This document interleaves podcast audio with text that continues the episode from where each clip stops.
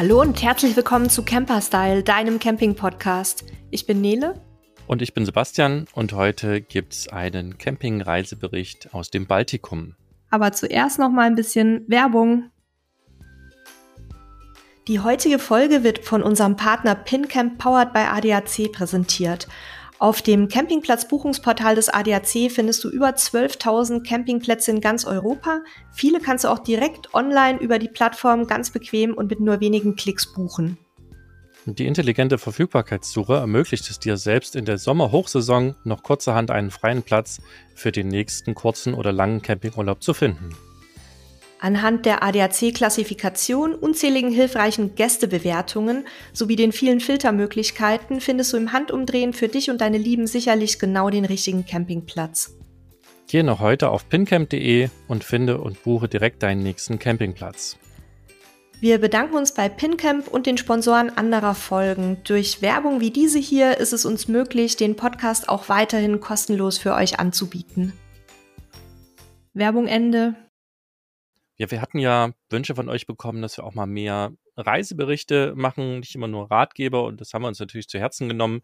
Wir haben ja ähm, schon den, den Roadtrip äh, aus Mexiko mit Nele äh, gehabt in zwei Teilen. Wir hatten Skandinavien und zwar komplett mit dem Wohnmobil und jetzt vor kurzem habt ihr mit den beiden Jungs vom Nugget Podcast das einmal Norwegen, Schweden mit Kind und einmal Italien mit uns vielleicht gehört. Wenn nicht, dann schaut doch nochmal unter camperstyle.de slash podcast oder einfach da, wo ihr uns gerade hört, in die vorherigen Folgen. Da könnt ihr das Ganze nochmal nachhören. Heute sind wir mal zur Abwechslung wieder nur zu zweit in unserem virtuellen Studio, Nele und ich. Und Nele wird uns von ihrem Campingtrip 2019 durchs Baltikum erzählen und vielleicht auch das nochmal ein bisschen zu eurem Feedback. Ihr habt uns ähm, auch zu der Grillfolge sehr positives Feedback gegeben. Wir haben ja gedacht, äh, noch eine Essensfolge. Hoffentlich nervt euch das nicht. Und das, das Feedback war genau andersrum. Also das heißt, ihr werdet auch da nochmal von einem unserer Lieblingsthemen, das Kochen, Grillen, Backen beim Camping, sicherlich das eine oder andere noch auf die Ohren von uns bekommen. Und wir werden auch nochmal das Thema Neuseeland aufrollen, wo ich ja schon zweimal unterwegs war mit dem Camper. Ich kann schon mal so ein bisschen teasen. Meine Schwester ist gerade in Norwegen mit einem Zelt unterwegs, um sich da mal so ein paar Sachen äh, nicht nur anzugucken, sondern vor allen Dingen auch aktiv ganz viel zu wandern und, und Dinge anzuschauen. Und ich äh, habe sie schon mal für unseren Podcast verpflichtet. Ich hoffe, dass sie äh, quasi sich daran noch erinnern kann, wenn sie wieder da ist. Also das dass heißt, keinen Rückzieher macht. wir sind zwar gerade so ein bisschen Skandinavienlastig, das ist uns bewusst. Wenn es euch stört, hey, dann hört eine andere Folge an. Aber ich bin mir auch sicher, dass wir auch weitere ähm, Reisethemen in anderen Gebieten ähm, so nach und nach euch jetzt liefern werden. So, jetzt aber rein ins Thema. Nele, Ihr war 2019 im Baltikum unterwegs. Sag uns doch erstmal so ganz grob, was oder wie eure Reiseroute damals gewesen ist und wie lange ihr unterwegs wart. Also ich habe tatsächlich in der Vorbereitung zu dieser Folge überlegt, wie lange wir unterwegs waren und ich kann es gar nicht mehr ganz genau sagen, aber ich meine, es waren so um die zwei Monate. Man kann die Strecke aber auch in deutlich kürzerer Zeit schaffen. Wir nehmen uns halt immer so viel Zeit, um auch unterwegs arbeiten zu können. Bei uns sind es ja keine klassischen Urlaube, sondern so richtige Arbeitsreisen auch. Von daher brauchen wir auch immer ein bisschen länger. Ähm, wir sind gestartet in Süddeutschland, in der Nähe meiner Eltern, also ähm, Ecke Augsburg, und sind dann ähm, über Tschechien, Polen äh, nach Litauen, Lettland, Estland und dann zurück über die polnische Ostseeküste und Niedersachsen, weil wir da also das war in erster Linie privat, da haben wir noch einen, einen Cousin von Halil besucht. Deswegen ähm, die komische Routenführung. War aber auch sehr schön. Und ihr wart in welchem, ich sag mal, in welcher Jahreszeit unterwegs? Wir waren im Sommer unterwegs. Wir sind, wenn ich es richtig erinnere, im Juni gestartet. Und da war auch tatsächlich der erste Teil der Route sehr, sehr heiß. Also es war ein richtig heißer Sommer. Ähm, deswegen werdet ihr auch gleich hören, dass wir da an manchen Haltepunkten gar nicht so wahnsinnig viel unternehmen konnten, weil wir auch immer unseren Hund dabei haben. Also es war brutal teilweise. Ähm, und dann im Baltikum hat es leider sehr viel geregnet. Also es war eine bunte Mischung aus äh, vielen Klimalagen. Äh, die uns halt die ein oder andere Unternehmung dann auch so ein bisschen versaut haben. Aber trotzdem haben wir viel gesehen, haben viel gemacht und ich hoffe, dass ich heute ein paar spannende Einblicke und auch Tipps geben kann. Okay, dann lass mal eintauchen. Ihr seid Richtung Tschechien gefahren. Wie oder was, was war sozusagen euer, euer erster Stopp dort? Der erste Stopp war Prag tatsächlich. Ähm, Halil wollte das äh, gerne kennenlernen, die Stadt. Ich war selber schon mehrfach da und fand es immer wieder richtig toll. Das ist eine wunderschöne Stadt. Ähm, wir haben da einen ganz tollen Campingplatz außerhalb der Stadt gefunden, aber mit einer sehr guten Anbindung über den ähm, ÖPNV. Also wir sind dann zum Beispiel mit dem Zug reingefahren. Ähm, war eine Sache von, ich glaube, 20 Minuten. Und der Campingplatz, also ich, ich muss jetzt gleich dazu sagen, bevor ich jetzt hier anfange, irgendwelche, mit irgendwelchen Namen um mich zu werfen, ich kann keine der Sprachen der besuchten Länder. Deswegen kann ich heute bei der Folge aussprachetechnisch leider nur verlieren. Ich spreche einfach alles so aus, wie ich meine. Und wer äh, Tschechisch, Polnisch, äh, Lettisch, Estnisch kann, soll bitte weghören und dann anschließend in die Show Notes gucken. Da verlinke ich euch alle Campingplätze und Orte auch nochmal. Dann könnt ihr das dort nachlesen. Also der erste Campingplatz heißt äh, Camping Prag Span und ähm, ist relativ naturnah. War ein bisschen was los. Da war wie so ein kleines, äh, wie so ein kleines Festival auf dem Platz mit Musik und Essen. Ich denke aber normalerweise ist der wahrscheinlich eher so ein ruhigerer Platz. Und in der unmittelbaren Umgebung gibt's auch ganz schöne Spazierwege und einen See, wo man halt dann auch an den heißen Tagen, wenn man im Sommer reist, da auf so einer Zwischenstation mal ins Wasser hüpfen kann. Ja, und Prag selber ähm, weiß ich jetzt nicht, wer es von euch kennt. Also es sind natürlich sehr viele klassische Sehenswürdigkeiten, wie zum Beispiel die Karlsbrücke und ähm, die diversen architektonischen Sehenswürdigkeiten. Aber was ich halt immer besonders schön finde, ist so ein bisschen sich in den kleinen Gassen zu verlieren. Und, und zwar in jeder Stadt, ob das ist Venedig, ob das ist Barcelona. Ähm, jede, jede dieser touristischen Hotspots hat ganz tolle kleine Sträßchen, wo man, ähm, wo man wirklich viel entdecken kann. Und da es bei uns so wahnsinnig heiß war und ich teilweise auch den Hund tragen musste, weil die einfach nicht mehr konnte, es waren, glaube ich, über 37 Grad an dem Tag, haben wir es dann eben so gemacht, dass wir viel auch am Flussufer entlang spaziert sind, wo es so ein bisschen kühler war und dann auch ganz lecker haben wir Eis gegessen. Also auch da die, die äh, wieder die Verbindung zu den kulinarischen Spezialitäten. Ich ähm, kann euch auch ein paar Restaurants empfehlen, die wir unterwegs besucht haben. Die werde ich aber alle in den Shownotes verlinken, weil da habe ich wirklich auch keine Ahnung, wie man die ausspricht. Ähm, gerade die tschechische Küche ist sehr nah an dem, was ich sehr liebe, nämlich deftig und reichhaltig. Und da haben wir uns natürlich auch gütlich getan in den unterschiedlichen äh, Städten, auch in Polen, sehr, sehr leckere Küche, alles wahnsinnig üppig. Also es ist nichts für jemanden, der jetzt unbedingt auf Diät ist und auch für Vegetarier und Veganer nur sehr bedingt geeignet. Aber ja, auf jeden Fall sehr empfehlenswert, da auch mal in die, in die Restaurants zu gehen und zwar bevorzugt in die, die jetzt äh, nicht als erstes bei Google erscheinen, ähm, sondern in die, die so ein bisschen weniger touristisch sind. Und der, der Campingplatz war außerhalb. Seid ihr mit dem Auto reingefahren oder seid ihr mit ÖPNV reingefahren? Nein, wir sind mit dem Zug reingefahren, also ÖPNV. Okay. Das Und hätte wie sich wart nicht. Ihr da unterwegs? Ich meine so 20 Minuten. Okay. So um den Dreh. Ich habe es mir nicht so ganz genau gemerkt, aber es war eine sehr kurze Strecke und man war auch gleich zu Fuß an der ähm, an der Station. Was ein bisschen tricky war, war tatsächlich der Ticketkauf, weil wir da nichts verstanden haben. ähm, aber das hat dann alles irgendwie ganz gut funktioniert. Okay, cool. Also kann man quasi Auto stehen lassen, ist ja immer Großstadt ja. nervig, muss einen Parkplatz finden, Haufen Verkehr, ähm, dann kostet das Parken Geld, dann ist meist irgendwie entspannt mit ÖPNV reindüsen ähm, der ruhigere Weg. Deswegen würde ich auch diesen Campingplatz sehr empfehlen, weil man eben außerhalb der Stadt ist, aber trotzdem in äh, einer guten Entfernung, um dann einen Tagesausflug zu machen. Okay. Wo hat es euch nach Prag hin verschlagen? Danach sind wir Richtung Breslau gefahren. Das war eine Stadt, die mich ganz besonders interessiert hat. Ich kann gar nicht genau sagen, warum, aber manchmal habe ich das, dass ich so eine Anziehung habe für bestimmte Namen, für bestimmte Orte. Und ähm, Breslau war mir eben Begriff aus der Familiengeschichte von Freunden von mir, ähm, wo die, äh, ja, die, da sind die Großeltern dort geboren und die Eltern. Und die haben mir damals schon immer erzählt, dass das eine ganz äh, schnuckelige kleine Stadt ist und ich kann das einfach nur bestätigen. Also wir sind da reingekommen. Ähm, es, auch an diesem Tag war es sehr, sehr heiß. Da kam uns dann zugute, dass es so ein paar Brunnen gab, auch, ähm, auch so Wasserspiele, wo das Wasser wirklich aus dem Boden rausschießt. Da bin ich dann mit dem Hund ein paar Mal durchgerannt, weil man es wirklich anders kaum aushalten konnte.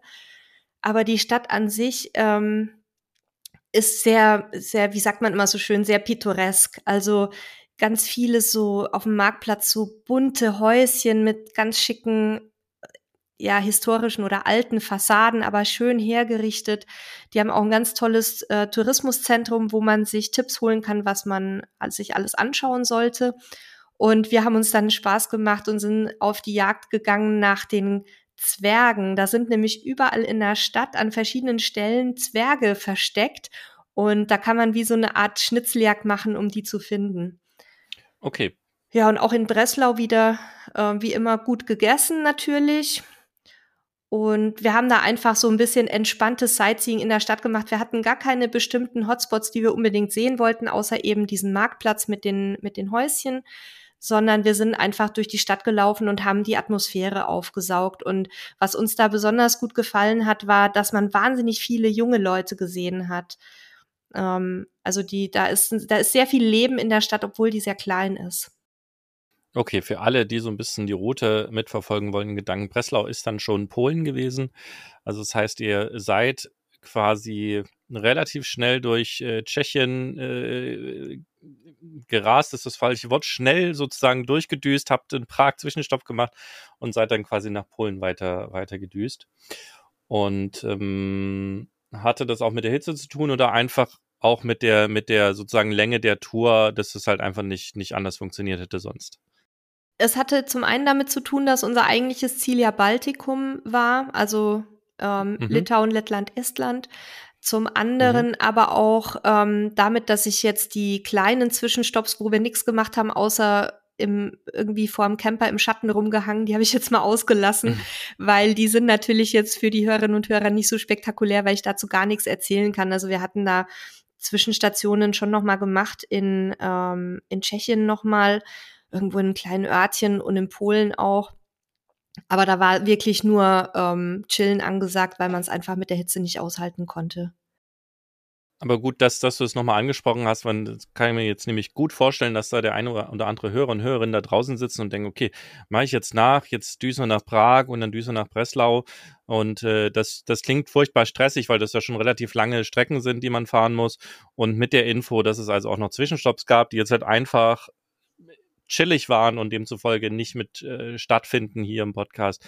Also die ist, glaube ich, doch noch wichtig. Also generell, wenn, wenn ihr so eine, so eine Reise auch nachfahren wollt, ähm, ist aus meiner Sicht eine gute Empfehlung, also zwei gute Empfehlungen. Die eine ist, ähm, guckt, was ist eure Reisegeschwindigkeit und baut euch das entsprechend zurecht. Ne? Also wenn ihr jetzt hier hört, Prag-Breslau, das ist eine relativ lange Strecke. Ich kann mal ganz kurz im, im Routenplaner gucken, wie viel das, wie viel das ist.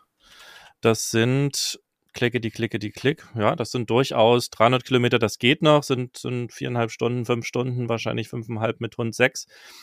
Kann man noch machen, aber wenn euch das zu stressig ist, dann baut halt immer Zwischenstopps ein. Und das andere, seid auch ein bisschen dynamisch.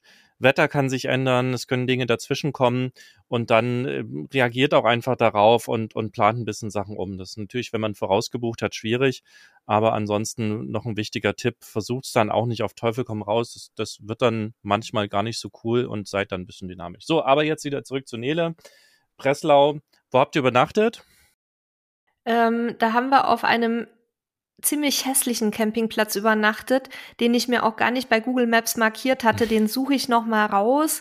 Das war also äh, gar nichts Besonderes. Der hatte auch wahnsinnig schlechte Bewertungen zum damaligen Zeitpunkt. Uns war das egal, weil wir da eh nur übernachten wollten. Und es war jetzt, also es war jetzt auch nicht irgendwie so so äh, furchtbar, aber es war halt ein bisschen dreckig und die Anlage nicht gepflegt. Und ähm, wir hatten den ausgewählt, aber weil der eben auch sehr stadtnah war und haben dann da zweimal, dreimal übernachtet, glaube ich, also auch gar nicht, gar nicht jetzt auf einen Langzeitaufenthalt ausgelegt.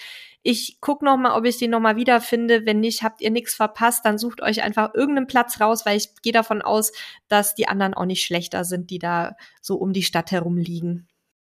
Alles klar. So, dann, wie ging's weiter? Dann ähm, sind wir weitergefahren Richtung Warschau. Da war aber die Stadt Warschau gar nicht unser Ziel. Ähm, die kannte ich nämlich schon, sondern wir wollten da so ein bisschen außerhalb uns umgucken. Und da sind wir auf einem ganz süßen kleinen Camping oder eher fast Stellplatz gelandet, nämlich dem Camping Frog Farm Paradise also Froschfarmparadies. Die nennen sich auch bei Google tatsächlich auf Englisch so, wahrscheinlich, weil man den polnischen Namen noch nicht mal schreiben, äh, geschweige denn sprechen kann. Ähm, das war so ein, ja, so, so eigentlich eine, äh, so ein Agrikultur-Campingplatz, wie man das auch von den privaten Stellplätzen, Stellplätzen teilweise kennt, die wir auch immer wieder empfehlen. Und zwar so ein kleiner Bauernhof dabei, weiß gar nicht, ob die noch aktuell irgendwie Tierhaltung oder sowas hatten. Da rannten halt ein paar Hühner und ein Hund rum. Ähm, und der, der Stellplatz lag direkt am See. Also man kann sich das jetzt nicht vorstellen wie einen klassischen Campingplatz, wo an jeder Parzelle irgendwie ein Stromanschluss ist, sondern da braucht man dann schon ein Kabel, was ein paar Meter länger ist und vielleicht nicht mehr der deutschen DIN-Norm entspricht. Aber man, also wir hatten Strom auf jeden Fall und das Schöne war, wir waren komplett alleine. Da war also wirklich kein einziger anderer Camper die ersten Tage irgendwie neben uns.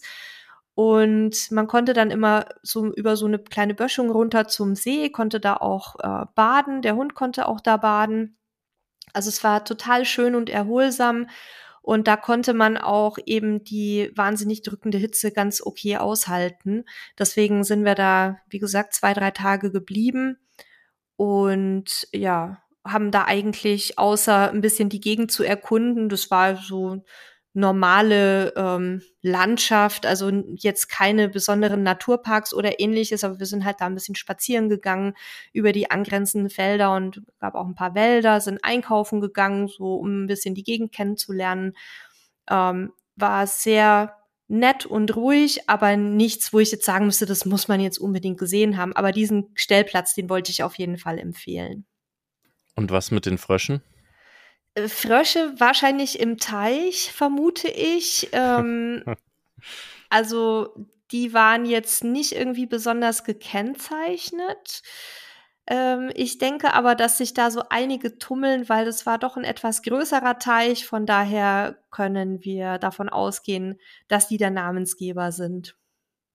Okay, das könnten wir jetzt hier machen. Wir haben jetzt, glaube ich, irgendwie 30 Frösche auf unserem Grundstück, die sich überall. Oh, haben die sich vermehrt? Ja, und oh, die schön. haben sich in die Hundepools und überall ähm, quasi eingenistet im, im Laufe der Zeit. Und was sagt Inge dazu? Und mittlerweile sind sie ihr egal. Am Anfang fand sie sie äh, spannend, hat auch ein bisschen Jagd auf Frösche gemacht, ähm, war nicht so erfolgreich damit.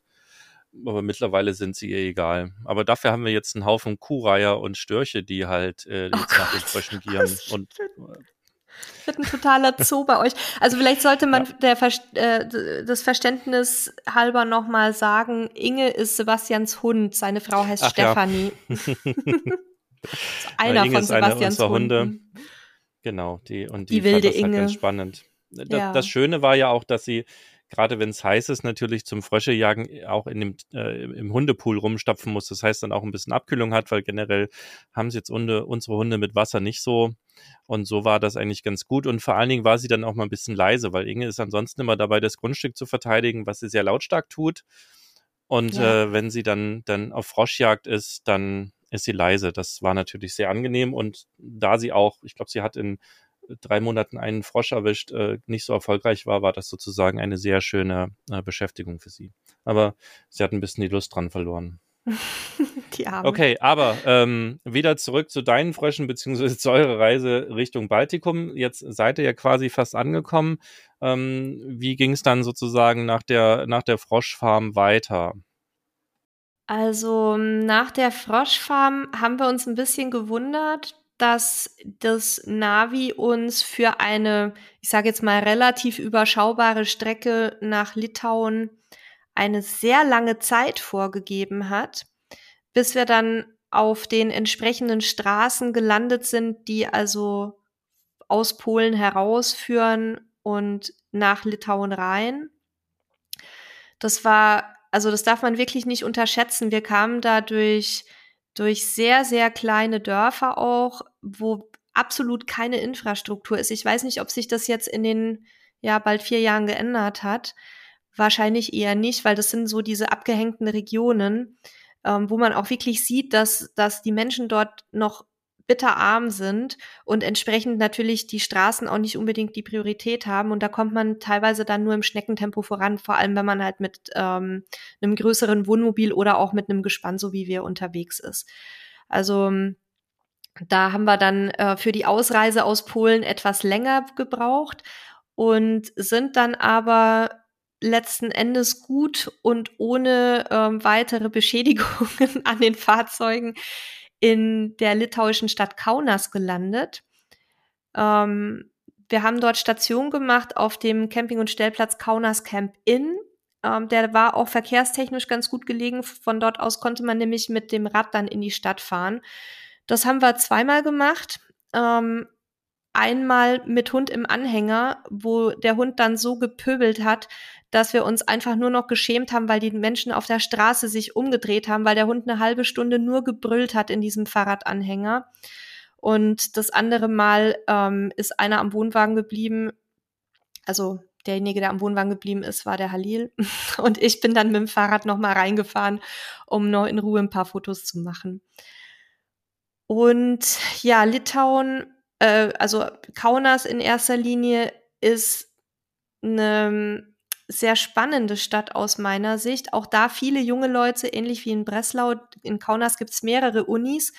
Und was uns da sehr fasziniert hat, weil wir eigentlich von der Stadt bisher nichts wussten, war, dass es da eine, eine sehr hohe Wertschätzung für Kultur gibt. Also die haben eine Menge Galerien, es gibt äh, Festivals, unter anderem auch ein Festival für, für Textilkunst, äh, wofür Kaunas halt auch berühmt war war auch, ich meine, im letzten Jahr Kulturhauptstadt Europas. Und die haben in ihren, in ihrer Tourismusinformation und auch in den Broschüren, die auf dem Campingplatz, zumindest auf unserem Auslagen, ganz viele verschiedene thematisch sortierte Führer und Karten. Also zum Beispiel auch einen für urbane Kunst, was mich total fasziniert hat, weil, weil man damit in so einer kleinen Stadt, die ja keine Metropole in dem Sinne ist, wie jetzt Madrid oder so, äh, rechnet man damit eigentlich gar nicht.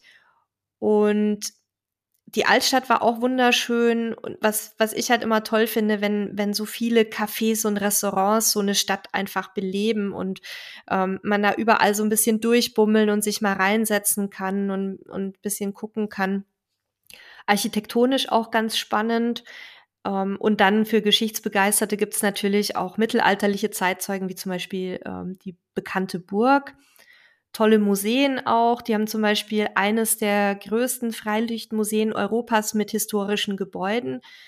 Aber was für uns und insbesondere für mich noch viel berührender war, war eben ähm, das neunte Fort. Das ist eine Gedenkstätte außerhalb der Stadt für die vielen tausend Menschen, die während der deutschen Besatzung ums Leben kamen. Also man die offiziellen Zahlen sprechen von bis zu 50.000. Die geringste Schätzung liegt bei 18 bis 20.000. Also das sind Summen ähm, von toten Menschen, die kann man sich überhaupt nicht wirklich vorstellen an einem so einem kleinen Ort.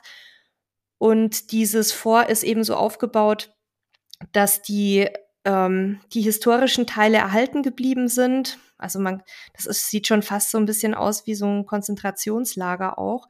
Und angeschlossen gibt's dann noch ein Museum, wo man sich dann eben die ganzen Hintergründe anschauen und erklären lassen kann. Okay. Ähm, ja, es ist kein schöner Teil der Geschichte, gehört ja leider auch dazu. Und ist sicherlich auch spannend, sich damit mal zu beschäftigen. Es muss nicht den ganzen Urlaub sein. Ähm, das macht sicherlich auch sehr melancholisch, aber auch darüber sich zu informieren, was da so passiert ist, ist, denke ich, zwischendrin immer mal eine schlaue Geschichte. Ja, gerade auch auf, auf so Touren wie dieser, weil, also geschichtlich haben wir Deutschen ja äh, sowohl in Tschechien und Polen als auch im Baltikum einiges angerichtet und nichtsdestoweniger wird man dort wahnsinnig freundlich und, und offen empfangen. Und ja, also finde ich, ist dann das Mindeste, dass man sich auch so ein bisschen damit beschäftigt, was da so passiert ist. Okay, dann wieder Richtung, also wieder zurück zum Trip. Ähm, das war jetzt Litauen. Ähm, wie, wie viele Stops habt ihr in Litauen gemacht? Also ich, liebe Hörer und Hörerinnen da draußen, ich weiß schon, dass der nächste Stopp dann der nächste große Lettland ist. Ähm, Spoiler ja, Alert. Richtig, du kannst hell sehen. ähm, aber wie viele Stops habt ihr dann in, in Litauen insgesamt gemacht? Weißt du das noch? Ich glaube, das waren auch nur zwei tatsächlich. Okay. Die Länder sind ja relativ klein und man kommt da ganz gut durch. Zwei oder drei und dann eben auf der auf der Rückreise nochmal. Aber aber jetzt auf dem Hinweg meine ich zwei oder drei. Okay, und dann, ich habe es schon verraten, ging es weiter nach Lettland? Ja, also äh, da kommt jetzt mein erstes größeres Ausspracheproblem. Ich glaube, die, die Stadt heißt Daugavpils. Ähm, ganz interessant, weil das die größte Stadt Lettlands mit einer mehrheitlich russischsprachigen Bevölkerung ist. Wir haben uns dann einen ganz kleinen Campingplatz direkt am See gesucht, aber wir hatten dort zwei, drei Tage Dauerregen. Das heißt, wir sind da wirklich ziemlich schnell weitergezogen. Wir haben einen Arbeitstag eingelegt, weiß ich noch, und einen Fototag, bei dem wir versucht haben, mal so eine kleine Regenpause zu erwischen. Wir haben also nicht wahnsinnig viel gesehen, aber was ich auf jeden Fall so als Eindruck mitgenommen habe, waren diese irrsinnigen Wälder. Also man fährt da wirklich und fährt und fährt und man weiß gar nicht, wo Anfang und Ende von, von dem Wald sein soll. Da haben wir auch tolle Bilder gemacht mit dem Wohnwagen so zwischen diesen riesigen Fichten oder, oder Tannen oder also Nadelbäumen auf jeden Fall waren es. Ähm, also das, das war so mein Eindruck. Man hätte sicherlich auch bei schönerem Wetter viel noch so über, über Spaziergang um den See und solche Geschichten machen können haben dann aber gesagt, komm, bevor wir jetzt hier im Regen festsitzen und woanders wartet vielleicht ein bisschen Sonnenschein auf uns, fahren wir weiter. Das ist ja auch das Schöne am Camping, dass man dann nicht festhängt an einem Ort, sondern dass man auch spontan entscheiden kann, nee, war jetzt einfach ja. nichts gerade. Und dann seid ihr quasi weitergedüst, dem Regen fliehend. Wo ging es dann hin? Äh, in noch mehr Regen. und zwar, und zwar dann sind wir tatsächlich auf relativ direktem Weg nach Estland weitergefahren. Und das war wieder so ein typischer Move von mir. Eigentlich hatten wir, glaube ich, Tallinn so als nächstes Hauptziel ins Auge gefasst gehabt. Und da wir unsere Reisen ja immer sehr wenig vorbereiten und erst immer unterwegs anfangen, darüber zu lesen, was man da so machen könnte, habe ich dann an einem der regnerischen Tage gedacht, ach, ich gucke jetzt mal, was man, was, was es so in Estland für Besonderheiten gibt und was man sich vielleicht noch angucken könnte und habe dann von einer Region namens Setomar gelesen. Dort gibt's eine ethnische Minderheit, die nennt sich Setukesen. Und die leben im estnisch-russischen Grenzgebiet, also auch auf russischer Seite und auf, ähm, auf estnischer Seite eben. Das ist eine ethnische Minderheit, die noch sehr stark in ihren Traditionen verhaftet ist. Und die haben eine Besonderheit, eine kulturelle neben ihren traditionellen Tänzen und ähm, Trachten. Und das ist der heterophone Gesang. Das muss man sich anhören. Ich suche mal, ob ich da irgendwie einen Link finde für euch, dass ihr da mal reinhören könnt. Ich habe eine CD geschenkt bekommen, als wir da waren. Der Halil war dann völlig genervt, weil die dann im Auto nur noch lief, weil ich das so faszinierend fand. Das sind wie so ähm, ja multi Tongesänge, aber, aber so eine ganz, ähm, eine ganz tief berührende Art und Weise.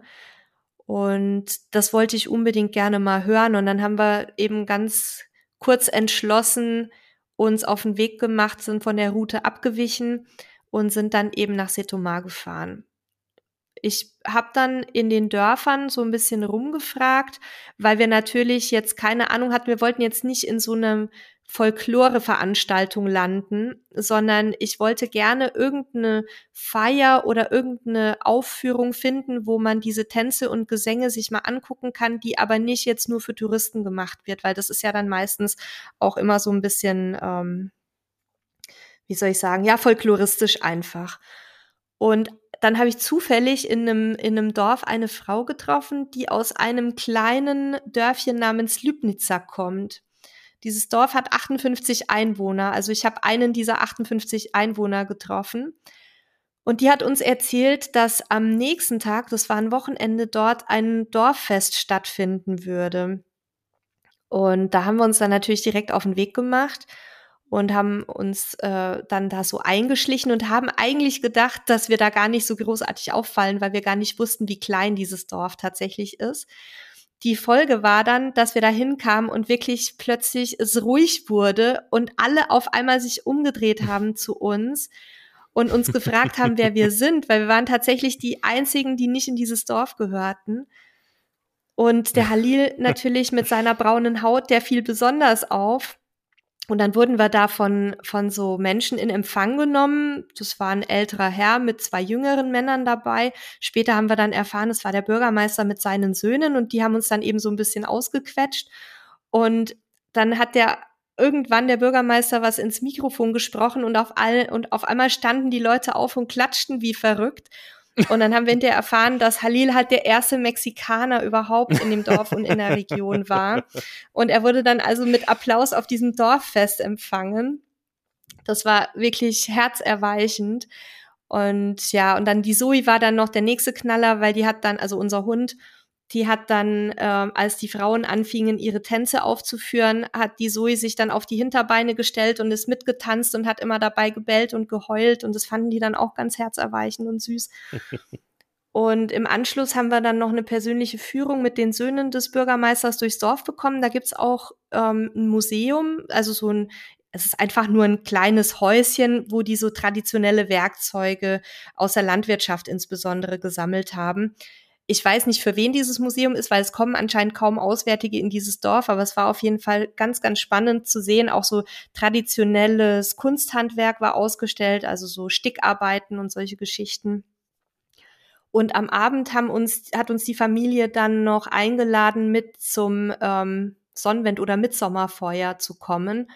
Das war also ein riesiger, wie so ein Scheiterhaufen außerhalb des Dorfes. Da hatten die den ganzen Tag mit den Traktoren ähm, das Holz und wahrscheinlich auch Gartenabfälle und sonstige Sachen, die man nicht wissen möchte, da aufgestapelt.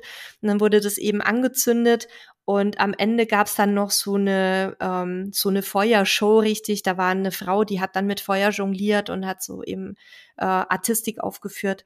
Das war wahnsinnig toll. Und ähm, ja, dann haben wir halt mit, mit den Einheimischen noch angestoßen und sind dann auch irgendwann ziemlich kaputt ins Bett gefallen, weil es echt ein anstrengender Tag war. Aber das war so ein Erlebnis, das man einfach nur spontan auf Reisen hat, weil sowas kann man einfach nicht planen. Das, genau, das, das meine ich damit. So, so entstehen halt die spannendsten Sachen, auch wenn man einfach ne, von seinem Plan abweicht. Jetzt ja. gehe ich nochmal oder will das nochmal ganz kurz alles so ein bisschen auf der Karte abzeichnen für alle die, die jetzt wirklich nur zuhören und keinen vielleicht wie ich Google Maps parallel aufhaben. Also ihr seid gestartet quasi näher Augsburg, seid dann äh, recht stark Richtung Osten, ein bisschen Richtung Nordosten gefahren, rüber in die, äh, nach Tschechien, Prag durch. Dann hat es euch etwas äh, nordöstlicher gezogen bis Breslau rüber. Dann seid ihr wahrscheinlich über Lodz. Also ich gucke mir auch so ein bisschen die großen Verkehrsstraßen an. Ich denke mal, dass ihr zwischendrin ja, genau, auch viel Autobahnen gefahren seid, um halt die, also da, wo es ging, dann über Lodz Richtung Warschau. Und dann gibt's eine Europastraße hoch Richtung ähm, Litauen, die aber dann irgendwann aufhört und wahrscheinlich, das hast du gesagt, so ein bisschen enger wird nach Kaunas rüber. Auch da sehe ich dann wieder so Hauptverkehrsstraßen, Allerdings, wenn ich jetzt hier so ein bisschen gucke, ach doch, dann genau, seid ihr eine, auch eine, eine größere Straße bis nach Lettland gefahren. Und dann würde mich jetzt noch kurz interessieren, also ne, jetzt sind wir in Lettland, wir sind also ähm, relativ stark im Norden. Lettland grenzt nach unten an Litauen, auf der, also nach unten Richtung Süden. Im Westen grenzt es an die, an die Ostsee, im Osten grenzt es an Russland und im Norden an Estland. Das ist so ein bisschen zur Verortung. Die Hauptstadt Riga liegt im, ich würde sagen, mittleren Westen des Landes, direkt auch an der äh, an der Ostsee dran. So, und wenn ich mir jetzt die Straßen angucke, von da, wo ihr wart, äh, Daugavpils ähm, dann gibt's eigentlich von da nur Straßen, die Richtung Riga gehen oder Richtung Russland. Da ich weiß, dass man für Russland ein, Genau. äh, ein, ein Visum braucht und ich bin mir sicher, dass ihr das nicht für kurz mal äh, 100 Kilometer durch Russland fahren geholt habt, weil das relativ aufwendig ist. Seid ihr dann über Riga gefahren oder seid ihr dann auch so ein bisschen kleinere Straßen Richtung Estland hochgefahren? Wir sind dann kleinere Straßen gefahren und haben wirklich höllisch aufgepasst, nicht aus Versehen auf russisches Gebiet zu kommen, weil es eben da auch nicht nur um uns ging, sondern auch um den Hund, ähm, weil man ja für den Hund außerhalb Europas dann wieder eigene Vorschriften hat, also außerhalb der Europäischen Union. Und wir hatten da uns vorher auch ein bisschen belesen. Es ist wohl so, dass die Durchfahrt durch dieses russische ähm, ja, durch dieses Mini, die, durch diesen mini-russischen Zipfel geduldet wird, solange man nicht aus dem Auto aussteigt. Das war das, was wir 2019 gesagt bekommen haben. Wir haben dann aber entschieden, dass wir es nicht riskieren, weil gerade dann hat man bestimmt eine Autopanne oder einen Platten oder muss irgendwie ganz dringend pinkeln. Und wir haben uns dann eben entschieden, das äh, zu umfahren und sind zwar relativ nah an dieser, ähm, an dieser Grenze geblieben, aber eben nicht durchgefahren. Okay. Und dann sind wir in, in Estland eben in Setomaa gelandet. Okay. Das habe ich mir auch gerade angeguckt. Das liegt da wirklich im, im Osten an der, an der russischen Grenze. Das hattest du ja auch schon gesagt. An einem großen See letzten Endes auch, der quasi Großteil Genau. russische Seite und dann weiter oben wird der See noch größer. Da ist er dann auch ein Stück weit estnisch zur Hälfte und die russische Stadt, die in der Nähe ist, ist Pskov. Ich glaube, es ist auch nicht richtig ausgesprochen. Auch Du hattest doch Russisch in der Schule. Ja. Du müsstest es besser können als ich. ich habe ehrlich gesagt damals äh, in dem Alter null Interesse an russischer Sprache gehabt. Hätte ich gewusst, dass es eigentlich Schade, ne? ganz, ganz spannend ist, ähm, hätte ich mehr aufgepasst. Aber ich habe damals die Sprache wirklich nicht gemocht, um es vorsichtig zu sagen. Ich musste es auch acht Jahre lernen. Also vielleicht war das auch so ein Grund, dass wir es mussten. Ähm, ich ich kann es noch ein bisschen lesen. Ähm, ich würde sagen, es ist eher Ruskov, äh, würde ich mal sagen, wird es ausgesprochen. Und ähm, genau, also lange Rede, kurzer Sinn. Ihr wart dann quasi an der äh, estnisch-russischen Grenze und Genau, wir konnten rüber gucken nach rüber Russland. gucken nach Russland. Das war auch ein, ein cooles Gefühl. Und ja. wie ging es dann weiter? Ähm, dann ging es so, ein- so ein bisschen zurück auf die ursprünglich angedachte Route. Äh, nämlich sind wir dann von Setomaa, also von Lübnica aus, über Tartu in den Laima Nationalpark gefahren, also ähm, Norden Estland. Da hatten wir einen sehr schönen Campingplatz uns ausgeguckt, und zwar den Lepispea Camping und Caravan, weil wir dann ähm, einfach ein bisschen Natur machen wollten. Das war dann auch, war dann auch schon die Zeit so ein, zwei Tage vor meinem Geburtstag. Und ich habe mir gewünscht, meinen Geburtstag wirklich nur in der Natur zu verbringen, keine Städtetour zu machen. Und der Campingplatz hatte auch eine eigene Sauna, die konnte man sich reservieren. Also so ein Mini-Teil, da saß man auch wirklich dann alleine drin. Da haben wir dann meinen Geburtstag eben mit Sauna und Natur verbracht. Drumherum endlose Wälder, da kannst du laufen, Fahrrad fahren oder mit dem Auto fahren, da begegnet dir quasi über Stunden kein Mensch. Und wir haben dann in den nächsten Tagen dort verschiedene Naturparks äh, besucht, zum Beispiel bei Altia, glaube ich, spricht man es aus, mit einer ganz einmaligen Tier- und Pflanzenwelt. Also wir haben da Vögel gesehen, die konnte ich noch nicht mal zuordnen, obwohl ich mich tatsächlich relativ gut auskenne, gerade auch mit Singvögeln. Aber ähm, das waren, da war eine Artenvielfalt da, das, das war unglaublich.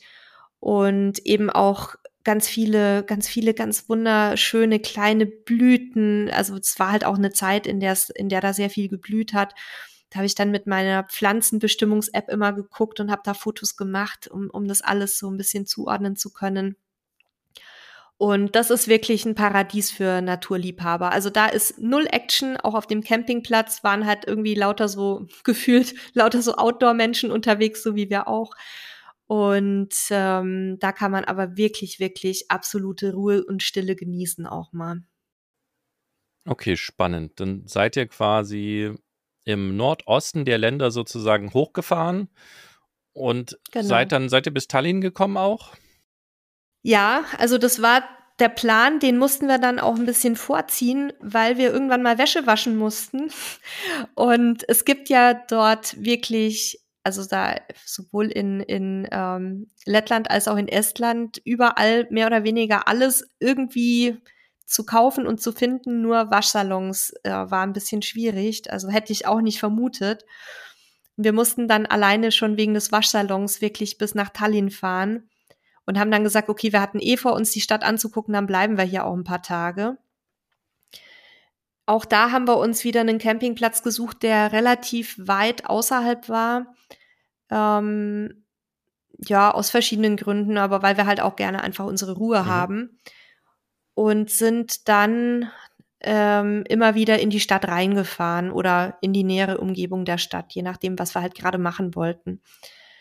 Die erste Tour war in die Altstadt, ganz klassisch, weil wir natürlich Tallinn mal kennenlernen wollten. Und da haben wir dann gedacht, wir sind im falschen Film, weil wir da in eine Lawine von Kreuzfahrttouristen reinkamen. Wir wussten das nicht, dass es so ein Kreuzfahrtziel ist. Und da waren also zig verschiedene Gruppen, die waren farblich sortiert, überwiegend ähm, ältere Leute, aber durchaus auch gemischte Gruppen, auch Amerikaner drunter. Also da, das war wirklich buntes, gemischtes Publikum und die, die Stadtführer, die hatten ihre liebe Not, ihre Gruppen auseinanderzuhalten. Die waren dann wirklich mit so, mit so Stöcken zugange, die dann so Fähnchen hatten.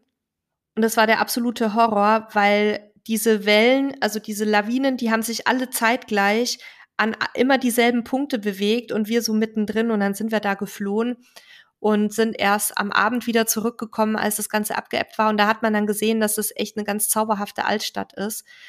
Ähm, auch mit vielen Cafés und Restaurants. Dann haben wir uns auch noch ein bisschen hingesetzt und haben einfach die Atmosphäre genossen, weil man dann jetzt auch nicht mehr wahnsinnig viel machen konnte. Da wurde es schon dunkel. Aber Tallinn ist auf jeden Fall aus meiner Sicht eine Reise wert. Man sollte sich nur bitte mal vorher erkundigen, wann die Ankunftszeiten der Kreuzfahrtschiffe sind, weil da ist es der absolute Horror und man sieht einfach gar nichts, weil man nur ähm, Menschen und Kameras sieht. Ja, Tallinn ist auch so eine, eine ganz beliebte Stadt bei den digitalen Nomaden. Da sind auch immer mal Events. Also ich wollte, ja. hatte da auch schon zweimal Anlauf genommen, äh, zu einer Veranstaltung äh, hinzufliegen, aber es hat, hat irgendwie nicht funktioniert. Aber es soll auch, also gerade die Altstadt wunderschön sein und auch ohne, ohne Camping sozusagen ein sehr spannender Ort. Absolut. Und Estland an sich, ähm, und ich nehme an, insbesondere die Hauptstadt, tut ja auch wahnsinnig viel für das ganze Thema Digitalisierung. Und die sind da sehr, sehr gut aufgestellt im Vergleich auch vor allem zu Ländern wie unserem eigenen.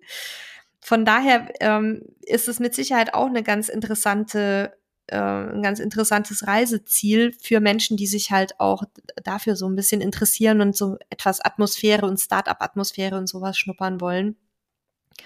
Aber wie gesagt, guckt einfach, dass ihr dann nicht gerade ähm, in die in die Kreuzfahrtzeiten reinkommt. Also vielleicht auch das noch, dass ähm, Tallinn liegt halt wirklich im Norden von Estland am finnischen Meerbusen, der wiederum direkt an die Ostsee oder äh, sozusagen in, in die Ostsee mündet. Und ähm, auf der anderen Seite äh, dieses Meerbusens liegt Helsinki, also Finnland, das ist gar nicht so weit weg. Und äh, auf, auf der östlichen Seite liegt dann St. Petersburg in Russland. Und ähm, damit ist halt auch gerade Tallinn und auch Helsinki sind halt dann auch die spannenden eben Städte für die für die Kreuzfahrten, die über die Ostsee äh, dann gondeln, weil die eben unten entweder bei uns in der Gegend, also nicht bei uns hier in Portugal, sondern in in Deutschland, Lübeck, Rostock, Stralsund, so die großen Häfen, Kiel, da legen die ab und schippern dann eben hoch äh, oft über Stockholm, Helsinki, Tallinn so die Ecke. Deswegen ist Nihletta halt in die äh, Kreuzfahrer reingeraten. Um, hm. Ich gucke gerade ein bisschen auf die Uhr, deswegen ähm, ja, ich habe schon gesehen, ich muss mich ein bisschen genau, beeilen. Ist, ne? äh, deswegen äh, spoilere ich wieder ein bisschen. Also ihr seid im Nordosten die, durch die Länder hochgefahren und Überraschung, da ihr nicht die gleiche Strecke zurückfahren wolltet, seid ihr dann quasi im Richtung Süden runter und im Westen sozusagen der Länder wieder zurückgefahren. Was waren da so eure noch aufregenden Stationen, die ihr mitgenommen habt? Also da ich jetzt die Karte nicht offen habe, kann ich dir jetzt einfach nur glauben, weil ich bin wirklich schlecht mit Himmelsrichtungen, aber ich sag einfach mal ja. Ähm, vielleicht noch kurz zu Tallinn. Wir waren auf dem Campingplatz Kivitalu. Außerhalb von Tallinn hatte ich ja schon gesagt, also wer es ein bisschen ruhig und idyllisch mag und nicht unbedingt irgendwie so einen Stellplatz in der Stadt sich aussuchen möchte, der ist da mit Sicherheit gut aufgehoben. Von Tallinn aus sind wir dann zum wirklich in, im ganzen Land berühmten Jägerler Wasserfall gefahren und wollten da eine Wanderung hinmachen vom äh, Parkplatz aus. Und also die Wanderung, die war dann wirklich ungelogen weniger als ein Kilometer, glaube ich. Also es war wirklich so, wir sind losgelaufen und dann standen wir schon da und dieser Wasserfall, der berühmte, das war halt so ein ja, es plätscherte halt so vor sich hin. Also wenn man schon mal Wasserfälle in Norwegen oder so gesehen hat, ist es jetzt nicht wahnsinnig spektakulär. War trotzdem auch schön dort. Ähm, Hund konnte baden, man hätte auch selber baden können, wenn man gewollt hätte. Und wir haben dann noch eine Mutterente dabei beobachtet, die ihren Jungen das Tauchen beibrachte. Also dementsprechend kann man sich schon vorstellen, dass der Wasserfall auch nicht unbedingt reißend war, wenn da die Ente mit ihren Babys rumschwamm aber war halt irgendwie nett anzusehen, konnte auch ein paar schöne Fotos machen, ist jetzt aber nicht unbedingt ein Ziel, wo ich sagen würde, da muss man jetzt unbedingt gewesen sein. Das ist eher sowas, was man im Vorbeifahren mitnimmt. Und dann sind wir von dort aus rüber auf die Halbinsel Sarema. Ähm, das ist eine sehr Natur, ein sehr naturbelassener Zipfel auch. Also Estland ist ja sowieso sehr dünn besiedelt, deswegen gibt's da ganz, ganz viele noch echt unberührte Flecken oder weitestgehend unberührte Wälder auch.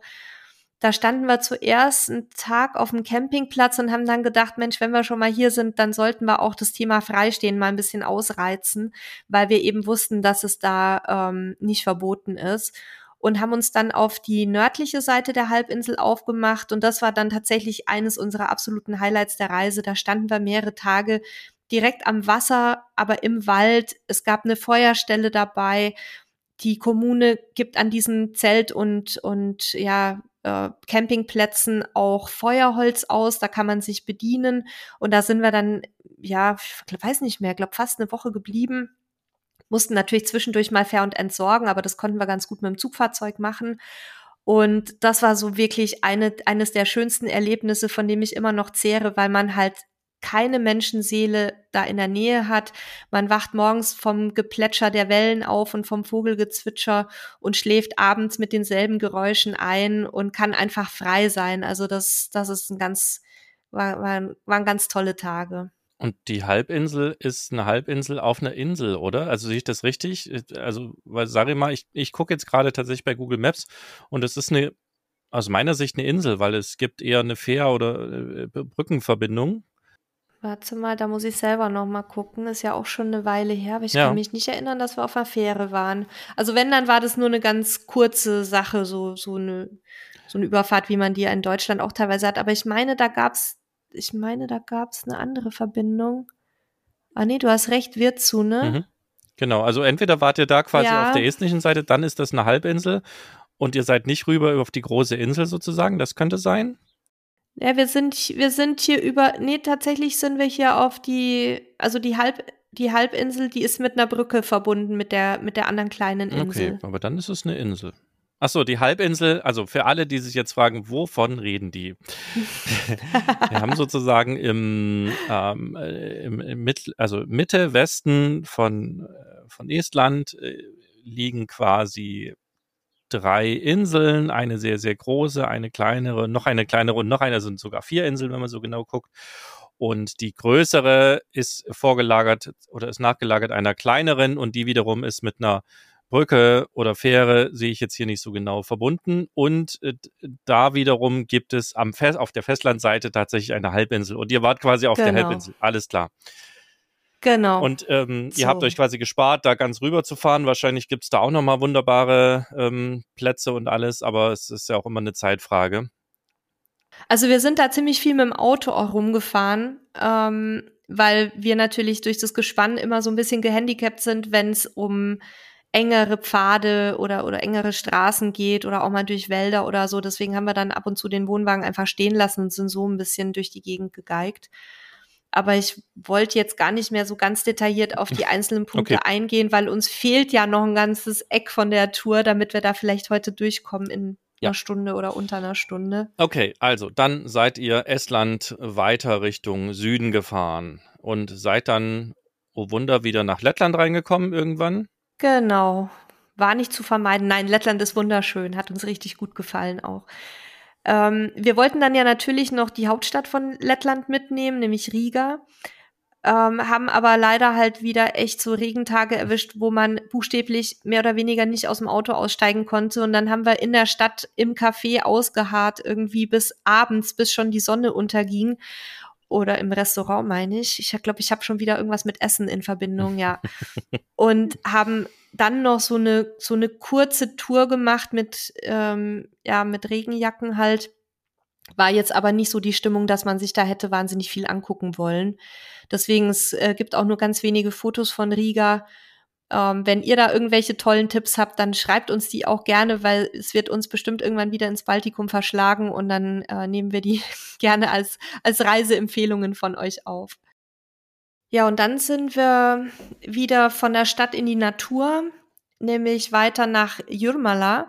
Das ist eine traumhafte kleine Halbinsel auch mit einem damals noch Wildstrand. Ich hoffe, dass der nicht inzwischen irgendwie auch erschlossen und bebaut wurde. Einfach toll, um Ruhe zu finden, ein bisschen ins Meer zu hüpfen, am Strand entlang zu laufen. Da, da hat es dann auch so, so riesige Baumstämme angeschwemmt, die liegen gelassen wurden. Entsprechend haben sich dort dann auch die äh, Vögel getummelt. Also einfach, einfach schön zum Genießen. Nichts, ähm, keine bestimmten Sehenswürdigkeiten, die wir da abgearbeitet hätten, sondern nur ein bisschen so rumgebummelt. Genau das gleiche dann auch an der Nordspitze von Lettland. Da gibt's ne, mehrere Fischerorte sicher, aber einen, der ist relativ bekannt, der ist Kolka. Da waren wir auch ein paar Tage und haben uns da so ein bisschen treiben lassen, haben ähm, bei den lokalen Anbietern Fisch eingekauft in erster Linie, gab aber auch dann Honig und ich glaube auch Marmeladen und andere solche äh, lokalen, selbstgemachten Köstlichkeiten. Da kann man mich ja immer ganz gut damit fangen. Dann haben wir noch einen kleinen Abstecher über einen Nationalpark gemacht wieder. Äh, Slitara heißt der. Und sind dann letztendlich äh, über Kleipeda auf der Halbinsel Kurische Nährung gelandet. Das sagt bestimmt einigen von euch was. Die ist sehr, sehr bekannt. Das ist eine fast 100 Kilometer lange Halbinsel, da gehört grob die Hälfte zu Litauen, ähm, die andere dann zur, zu Russland, also zu Kaliningrad. Und da ist es eben, also diese Halbinsel ist, eine, ist ein Naturschutzgebiet und dort gibt's ganz tolle Dünenlandschaften. Also die sind wirklich spektakulär. Da, da kann man auch ähm, auf befestigten Wegen drauf wandern. Man soll nur dann bitte nicht von den Wegen runtergehen, weil ja Dünen sehr empfindliche Ökosysteme sind. Das ähm, ist auch in anderen Ländern so, dass immer darum gebeten wird, dass man nicht in die Dünenlandschaften reinrennen soll. Hunde müssen da auch an die Leine. Das hat unserer natürlich nicht so gepasst, aber da gab es leider keine andere Möglichkeit. Und da sind wir auch dann ein Stück weit ähm, gewandert. War zu der Zeit, als wir da waren, zum Glück nicht besonders viel los ähm, trotz Hauptsaison. Also da konnte man ganz gut auch so, ja, so vor sich hin bummeln. Wir haben damals auf einem Campingplatz Station gemacht. Das war, meine ich, der einzige. Der ist so am, am anderen Ende der Halbinsel. Der war relativ teuer. 2019 für das, was geboten war, aber muss man halt dann machen. Ne? Das, da hatte man nicht viel Auswahl. Aber war auch auf jeden Fall ein Ziel, was ich empfehlen würde, um da ähm, ein bisschen sich die, die Seele baumeln zu lassen. Und auf der Halbinsel seid ihr aber auch nur quasi bis zur Grenze gefahren und dann wieder umgekehrt, oder? Ja. So, und, ja. und für alle, die sich jetzt wundern, ne, eben war Nele und Halil noch in Litauen unterwegs und jetzt sind sie plötzlich im Russland, was ja eigentlich im Osten liegen müsste, weil sie waren jetzt an der Westküste unterwegs. Es gibt tatsächlich, wie es Nele auch gerade gesagt hat, äh, zwischen Litauen und Polen eine eben Kaliningrad, was äh, sowohl einmal die russische Stadt ist, als auch eben eine Provinz. Und dieses kleine Fleckchen gehört sozusagen zu Russland, obwohl es gar nicht äh, sozusagen mit dem restlichen russischen Gebiet verbunden ist. Ja, wer sich also da jetzt gewundert hat, das heißt, man kann da eben nicht, und diese Halbinsel, das sieht alles auch auf der Karte wunderschön aus. Also, ne, die ist, die ist ewig lang, dahinter befindet sich halt ein Haff, so wie man das nennt. Also, das heißt, hinter der Halbinsel, das Wasser, was da ist, ist nicht mehr die Ostsee, sondern es ist ein Haff. Und auch auf der anderen Seite von Kaliningrad geht das Ganze nochmal weiter, aber da es eben Russland ist, kann man nicht einfach durchfahren, sondern muss quasi auf der Hälfte der Halbinsel wieder umkehren und ja. außen rumfahren. Nur für alle, und die zurück. sich jetzt vielleicht gewundert haben, warum die jetzt plötzlich in Russland sind. Also man kann natürlich auch die russischen Teile mitnehmen, dann muss man sich aber um Visumsangelegenheiten und alles rechtzeitig kümmern. Und wer uns kennt, weiß, dass wir alles sind, nur keine rechtzeitigen Kümmerer und Planer. Und von daher war es für uns einfach leider nicht möglich. Ja, und äh, so ein, so ein russisches Visum, also ich weiß gar nicht, wie es jetzt gerade ist, jetzt sowieso schwierig, aber vom, auch vor dem äh, Krieg äh, ist das quasi auch nicht ganz super einfache Geschichte gewesen und wegen so ein paar Kilometern ähm, ja. haben sich wahrscheinlich die meisten die, den Aufwand nicht gemacht, auch wenn das sicherlich da wunderschön ist, auch mal Kaliningrad zu sehen. Aber okay, das ist jetzt gerade äh, nicht das Thema. So, jetzt wartet da Halbinsel wieder zurück und außenrum, wie ging es dann weiter? Ja, danach haben wir noch ähm, zwei so ein bisschen absonderliche Abstecher gemacht. Der eine war nach Jurtkrante. Da gibt's einen sogenannten Hexenhügel. Also man, man geht da wirklich, das ist wirklich nur so ein kleiner Hügel und man marschiert da hoch so ein bisschen durch den Wald und dann ist da wie so ein Altar aufgebaut. Das haben irgendwann mal Menschen errichtet, das so eine Mischung aus Aberglaube und christlichem Glauben, habe ich so das Gefühl, wie man das ja in vielen Kulturen hat. Und da sind dann die, die süßesten Opfergaben, also wirklich von einer Bierflasche bis hin zu irgendwelchen Schmuckstücken, Blumen und so weiter. Und wir haben dann gesagt, schadet ja nichts, wenn wir da auch was niederlegen. Dann haben wir so ein Blumensträußchen da hingelegt und eine, ähm, was habe ich noch? Irgendwas, was ich in der Tasche hatte. Weil man ja ich sag jetzt mal, äh, für sein, für sein Glück kann man ja auch mal so ein bisschen in den Aberglauben verfallen. Und wir waren dann noch da ganz in der Nähe bei einem traditionellen Seifenmacher. Das war auch ganz toll. Der hat uns da auch sehr nett empfangen. Und von dem habe ich übrigens die CD bekommen von diesen heterophonen Gesängen von den Setukesen, weil der zufällig mit denen irgendwie auch was zu tun hatte. Ich glaube, der ist auch Setukese selber, obwohl der da nicht mehr lebt.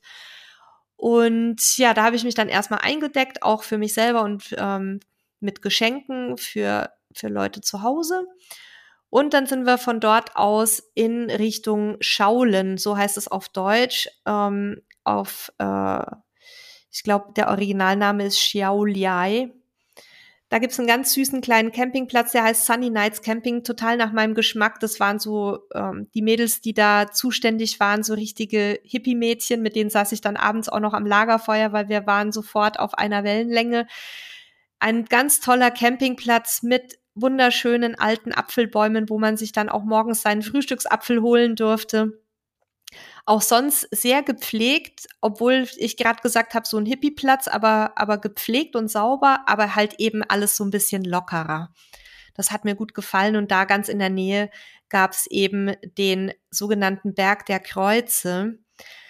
Also sowas habe ich in meinem ganzen Leben überhaupt noch nie gesehen. Das ist ein Hügel und auf diesem Hügel ist alles, wirklich alles voller Kruzifixe aller Art, von Holz über Metall, über weißer Geier in allen Größen, Farben, Formen. Man, also ich habe gelesen, weil man es wirklich selber nicht überblicken kann, dass irgendwann bei 50.000 Kreuzen die Leute aufgehört, aufgehört haben zu zählen. Also es sind noch mehr offenbar. Die werden da aufgestellt, übereinander gestapelt, hingelegt, wo irgendwie noch Platz ist oder auch nicht. Ähm, der Ursprung dieses Berges liegt wohl, so wie man nachlesen kann und wie es auch erzählt wird, in den Aufständen des 19. Jahrhunderts gegen die russischen Besatzer. Aber das hat sich dann irgendwie zu so einem Selbstläufer weiterentwickelt und man sieht eben da immer noch Menschen, die hinkommen und Kreuze ablegen. Also das ist immer noch ein Thema. Wir können ja mal den Wikipedia-Artikel dazu verlinken, dass man sich das mal angucken kann, wenn man das nicht kennt. Ja. Ich hatte es bis heute auch noch nicht davon gehört. Das ist, also das ist wirklich völlig irre. Wie ging es dann weiter? Dann ging es weiter über die Masuren bzw. die masurische Seenplatte.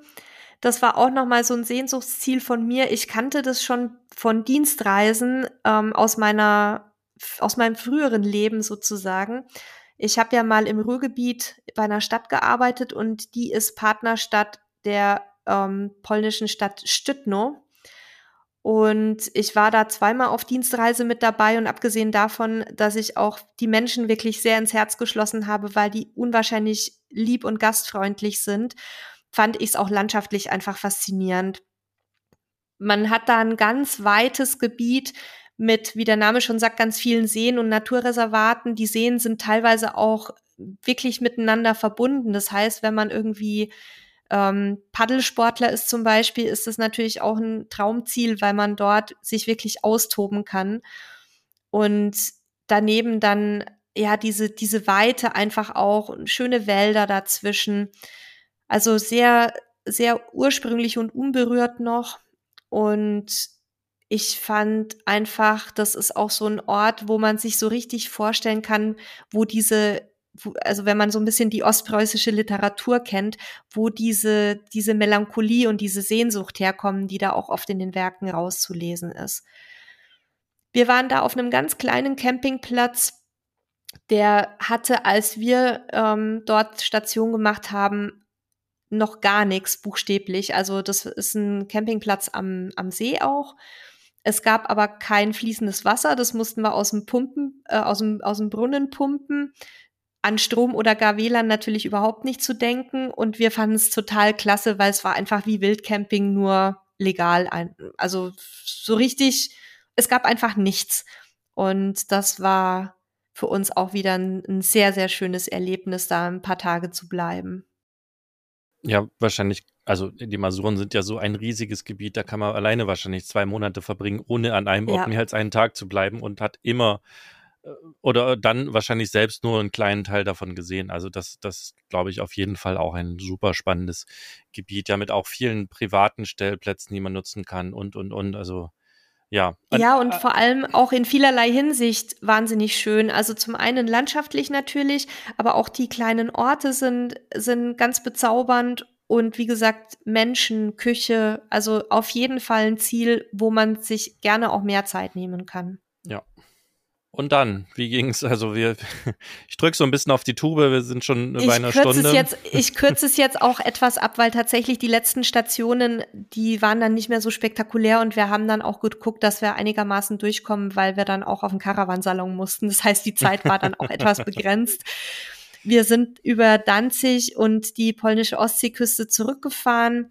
Ähm, auch da hatten wir noch sehr, sehr schöne Stops mit, mit wirklich schönen Landschaften drumherum. Aber da war es natürlich dann ein bisschen voller, weil das ein beliebtes Reiseziel auch ist, ähm, nicht nur für die Polen, sondern teilweise auch für die Deutschen, die relativ nah an der Grenze wohnen, die die deutsche völlig überfüllte Ostsee meiden wollen. Die fahren dann nach Polen rüber. Und ähm, da habe ich jetzt noch mal einen Campingplatz im Kopf, den ich gerne empfehlen möchte, auch gerade wenn man Kinder hat. Das ist der Camping Caravaning Pole Namiotowe wo der genau ist, kann ich nicht aussprechen. Kannst es du sagen, Sebastian? Vladislavovo. Vladis. Vladislavovo. Ja, okay, also wir verlinken es euch auf jeden Fall. Sagen, ja. Das ist ein etwas größerer Platz, aber aus meiner Sicht halt ähm, sauber, gut geführt und da kann man auch gut mal mit der Familie ein paar Tage verbringen. Also, das war eine sehr, sehr lange Reise. Weißt du, wie viele Kilometer ihr gefahren seid von Anfang bis Ende? Äh, nein, aber wenn du noch ein bisschen Moderation übernimmst, kann ich mal gucken, ob ich es hier auf die Schnelle in meinem Google Maps nachvollziehen kann. Okay, also ja, wir können das ja sonst auch in den Show Notes verlinken. Also die, lass uns das in die Show Notes packen. Also wo findet ihr die Show Notes? Vielleicht das nochmal zur Erklärung. Die findet ihr im Normalfalle, wenn ihr uns hört, äh, quasi auf eurem Gerät. Viele hören uns ja vielleicht mit ihrem Smartphone. Da guckt ihr jetzt einfach mal, klickt ihr mal drauf auf unseren Podcast und da gibt es irgendwo Show Notes angucken und da könnt ihr das nachlesen. Und wenn ihr es irgendwie nicht findet, dann geht ihr auf camperstyle.de slash podcast. Das scrollt ihr ein bisschen runter. Da habt ihr all unsere einzelnen Podcast-Folgen. Dann sucht ihr eben die hier raus zu äh, dem Baltikum und da ist dann auch nochmal alles runtergeschrieben, da sind auch nochmal alle Dings.